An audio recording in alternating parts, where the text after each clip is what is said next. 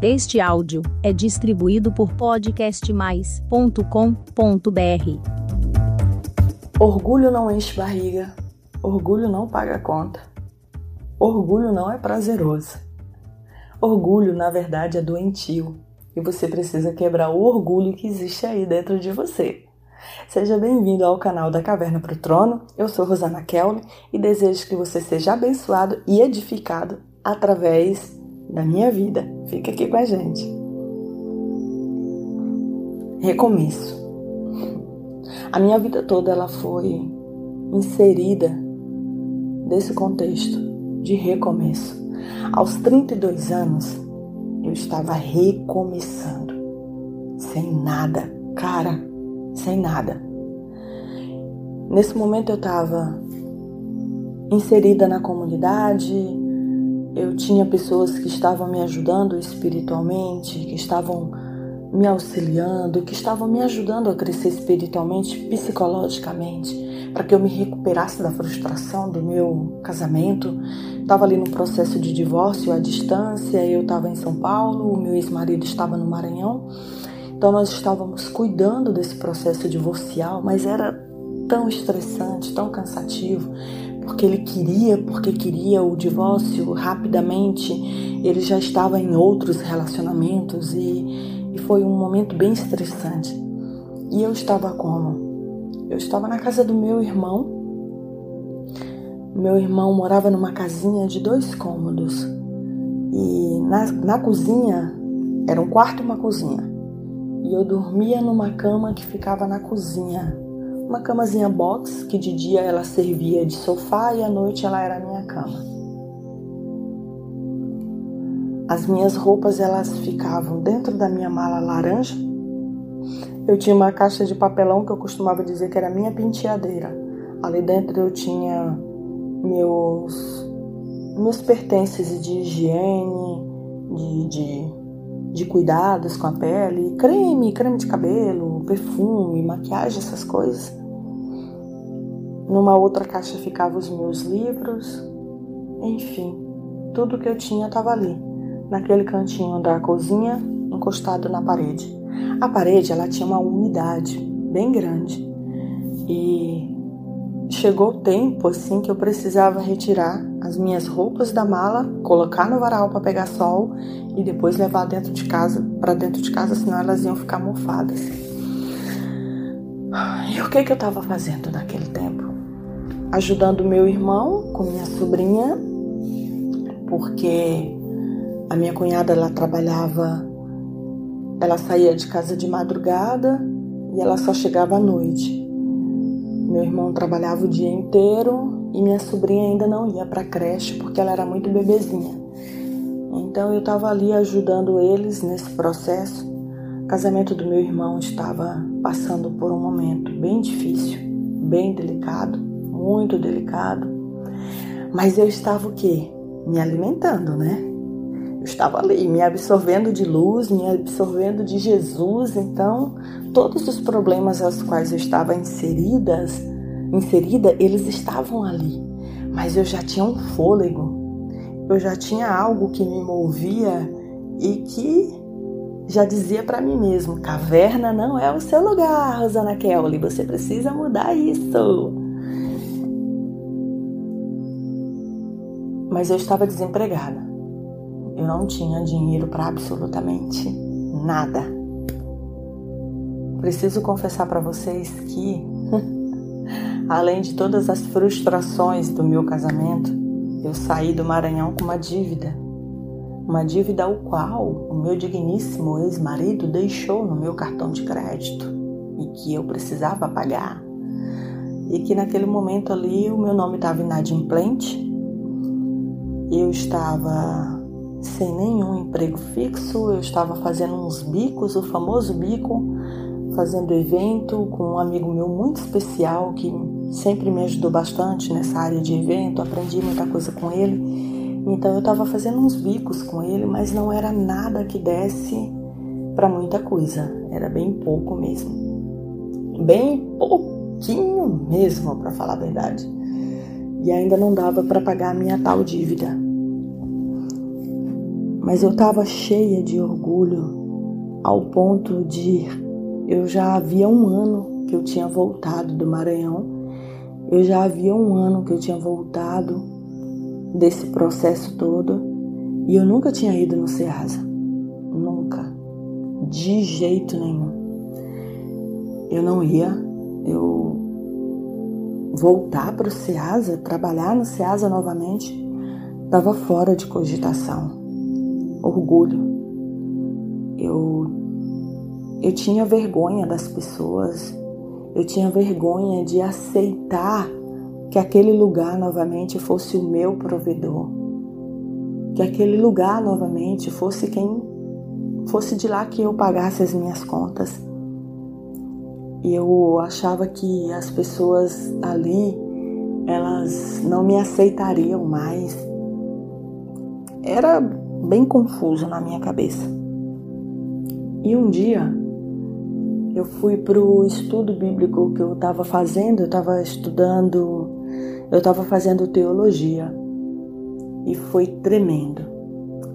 Naquele dia eu senti algo de Deus muito forte para mim. Eu ouvi claramente, claramente Deus falando para mim a palavra Ceasa. Eu tomei um choque. Eu tomei um choque que vocês não têm ideia do que, que é foi como se eu tivesse recebido uma notícia de morte naquele dia. Eu entrei num pranto de choro tão grande, eu comecei a chorar, que eu não parava de chorar. E, e aí eu chamei uma das líderes de ministério que estava também fazendo teologia naquele dia, a Ana, inclusive, e eu falei: Ana, ora comigo, porque eu não sei o que está acontecendo comigo. E aí nós fomos até o banheiro, a Ana orou comigo, ela conversou bastante comigo e eu fui para casa. E eu fiquei com aquilo na cabeça, Ceasa, Ceasa. E eu falava, eu não vou pro Ceasa, eu não vou. Eu falava para Deus. Você já brigou com Deus, gente? Era eu nesse dia. Eu falava, Deus, eu não vou pro Ceasa. Eu não vou voltar pro Ceasa. Eu não vou vender café no Ceasa. E, e eu fui para casa, eu dormi. Quando eu acordei no outro dia, eu fui no salão onde eu já ia desde sempre cortar meu cabelo, levar minha cunhada para fazer o cabelo dela. Quando eu cheguei, eu encontrei com uma amiga minha que trabalhava no Ceasa. Vai vendo as coisas. Essa minha amiga quando eu saí do SEASA, foi uma pessoa que me ajudou bastante. No meu processo de depressão, ela. Dentro do SEASA, nós tínhamos um negócio que se chama entregas. O que, que é entregas? Eu fazia uma garrafa de café e eu deixava numa firma todos os dias, numa empresa. E aí eu recebia aquele valor semanalmente ou quinzenalmente. E nesse processo de entrega, eu tinha aproximadamente umas 30 entregas, que eu fazia isso todo dia. Eu deixava uma garrafa de café para aproximadamente umas 30 empresa, to, empresas todos os dias. E quando eu saí do SEASA por um tempo, quando eu tive depressão, lá em 2011, se você não conhece essa história, volta aí em alguns episódios para você conhecer essa história. E eu e ela me ajudou muito nesse período. Ela fazia o meu café, ela levava o meu café, ela deixava nas empresas, ela recebia o dinheiro e entregava todo na minha mão porque ela sabia que eu estava precisando. Então ela foi uma pessoa muito importante para mim naquele momento. E nesse dia, voltando lá no salão, nesse dia eu encontrei com ela no salão e ela disse assim: Nossa, eu estava pensando em você. Um dia após eu ter ouvido Deus falar comigo a palavra Ceasa. E ela falou: Rosana, eu estava pensando em você, menina. Eu estou precisando ir passar uns dias lá em Salvador, terra natal dela, porque meu pai não está bem de saúde. Só que eu não posso sair e deixar as minhas entregas. Por quê? Quando eu saí do Ceasa, eu dei todas as minhas entregas para ela. Eu passei todas as minhas entregas para ela. E com o decorrer do tempo, ela conseguiu também bastante entrega. Então ela tinha umas 50 entregas. Bastante entrega.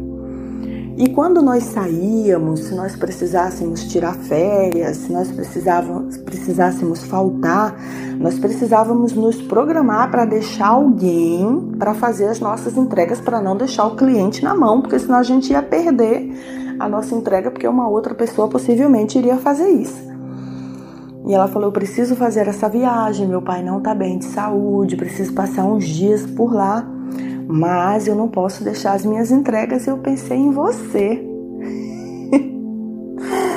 eu pensei em você, já que você não está trabalhando. Você não gostaria de fazer as minhas entregas? Gente, como era que eu ia dizer não para aquela mulher? Como era que eu ia falar não para uma pessoa que me abençoou tanto? Aí eu comecei a rir. Naquele momento eu ri, porque eu lembrei do que Deus tinha falado comigo. Então assim, eu já estava preparada. Deus, ele quebrou o meu orgulho naquela noite. Naquela noite Deus falou para mim o que, que ia ser. E foi muito chocante para mim. Então, quando a minha amiga falou para mim que ela precisava que eu fizesse as entregas dela, aquilo ali já não me doeu mais, porque eu já estava preparada. Deus já tinha me dito. Deus já tinha feito o trabalho com certeza, se eu não tivesse tido esse processo específico com Deus, particular com Deus, eu não teria aceitado. O meu orgulho não teria permitido que eu aceitasse. E aí eu falei para ela: ok, tudo bem. Passado uns dias, me preparei e fui para o SEASA. No dia que eu fui com ela para saber onde eram os locais que eu precisava entregar as garrafas, foi a primeira vez que eu fui no SEASA após eu ter saído em 2011. E o primeiro choque aconteceu. Gente, eu fui recebida com tanto amor, com tanto amor. Os meus clientes, quando me viam, eles abriam assim os olhos, chegam, brilhavam. Oh, você voltou! Gente, eu, eu me arrepiei exatamente nesse momento, só em lembrar. Oh, você voltou! Ai, que bom! Cadê o café? Era a primeira coisa que eles me perguntavam era: cadê o café? Tem café aí? Você trouxe café? Eu dizia: não, não trouxe café ainda. Eu vou vir fazer as entregas da, da netinha, que era o nome da minha amiga. Ele, que legal que você voltou, que legal que você está aqui. E eles me abraçavam, e eles me beijavam, e eles estavam felizes porque eu estava de volta no Ceasa. Vergonha alheia, era assim como eu me sentia. Gente, não julguem as pessoas, não julguem. Para de ficar achando que o mundo é teu inimigo. Para de ficar achando que todas as pessoas do mundo querem o seu mal. O mal e o bem existe para todas as coisas, em todos os lugares. Assim como tem pessoas que sim, elas desejam que você escorregue na banana e se estatale no chão, como a gente fala no Maranhão. Existem pessoas que querem o teu bem, Existem pessoas que te amam, que te admiram, que te respeitam, que querem pegar na sua mão e dizer assim: Eu tô aqui. E eu fui acometida de amor naquele dia, de, de compaixão. Algumas pessoas sabiam o que, que, eu, que eu tinha passado e elas estavam ali me recebendo de volta com todo amor e todo carinho. Se eu fosse olhar para o contexto de uma minoria que estava me criticando, que estava falando mal, que estava dizendo: olha aí, voltou, tá lascada, tá ferrada, não tem dinheiro, não tem marido, foi abandonada. Se eu fosse olhar para esse contexto, eu não ia sair da caverna nunca. Nunca, jamais. A gente não pode se alimentar daquilo que as pessoas ruins têm para te dar. Porque o que elas têm para te dar é coisas ruins, ruins. E eu saí dali naquele dia impactada, completamente impactada. No dia seguinte, acordei meia-noite para fazer o café, porque era muita entrega. Fiz todo o café fiz todas as entregas e fui para o SEASA. Mas eu não levei café para vender. Eu, le eu levei somente as entregas. E assim foi o primeiro dia. E eu cheguei para fazer as entregas e os clientes: cadê o café? Cadê o café? Você não trouxe café? Fui no segundo dia, não fiz café. Fiz somente as entregas. Rosana, cadê o café? A gente quer café. Você não trouxe café? Terceiro dia. Eu ainda não tinha aceitado o que estava na minha cara, gente. Rosana, cadê o café? Aí eu não aguentei. No terceiro dia eu levei café. Fiz umas duas garrafinhas de café e levei o café para vender. Resultado óbvio. Vendi tudo, voltei com dinheiro para casa. No dia seguinte, vendi tudo, voltei com dinheiro para casa. E assim aconteceu durante os dias seguintes, até que a minha amiga voltasse de viagem, resolveu os problemas dela, voltou. Ela me pagou o que ela tinha combinado pelo serviço, porque ela combinou de me pagar, tá? Ela não me pediu favor, ela falou: "Eu quero, vou pagar você, porque eu sei que você está precisando". E realmente eu estava. Então ela me pagou a, a, a quantia combinada e eu tinha já um dinheiro reservado dos dias aos quais eu vendi café. E com aquele dinheiro eu já consegui pagar umas continhas ali de imediato, eu consegui comprar algumas coisas para mim e aí ela perguntou para mim: "E aí, o que é que você vai fazer agora?" A minha pergunta foi muito óbvia. Vou comprar garrafa e vou vender café. E naquele momento ali, o meu orgulho todo caiu por terra. Naquele momento ali, todas as é, cadeias que eu estava inseridas com relação ao SEASA, elas foram quebradas. Todas as minhas crenças limitantes daquele momento, elas foram quebradas e eu comprei minhas garrafas e eu voltei para o SEAS e eu voltei a vender café. Eu, eu, eu, eu ainda sou licenciada pelo CEAGESP, pelo CEAGESP como uma ambulante credenciada. Então eu fui lá na gerência, reativei a minha documentação e voltei a ser ambulante de café novamente na, na CEAGESP, nas madrugadas da CEAGESP, para poder refazer a minha vida. E foi ali que a mudança realmente começou na minha vida financeira, na minha vida é, particular. E novamente eu estava recomeçando do zero, mas eu estava recomeçando de uma maneira completamente diferente completamente diferente, como eu nunca tinha vivido. E essa história eu conto para vocês no próximo episódio. Vou contar para vocês o que Deus fez na minha vida em 30 dias em 30 dias. Inacreditavelmente em 30 dias. Ficou curioso, né? Pois me aguarde aí no próximo episódio. Eu vou compartilhar com vocês. Se inscreve no meu canal, não deixe de se inscrever nesse canal para que você fique sempre aí, ó, recebendo as notificações. Estamos postando aí semanalmente, todas as terças-feiras. E convido você a ficar conosco aqui no canal da Caverna para o Trono para que você possa ser alimentado, abençoado e edificado em nome de Jesus. Um beijo no teu coração e até a próxima. Tchau, tchau.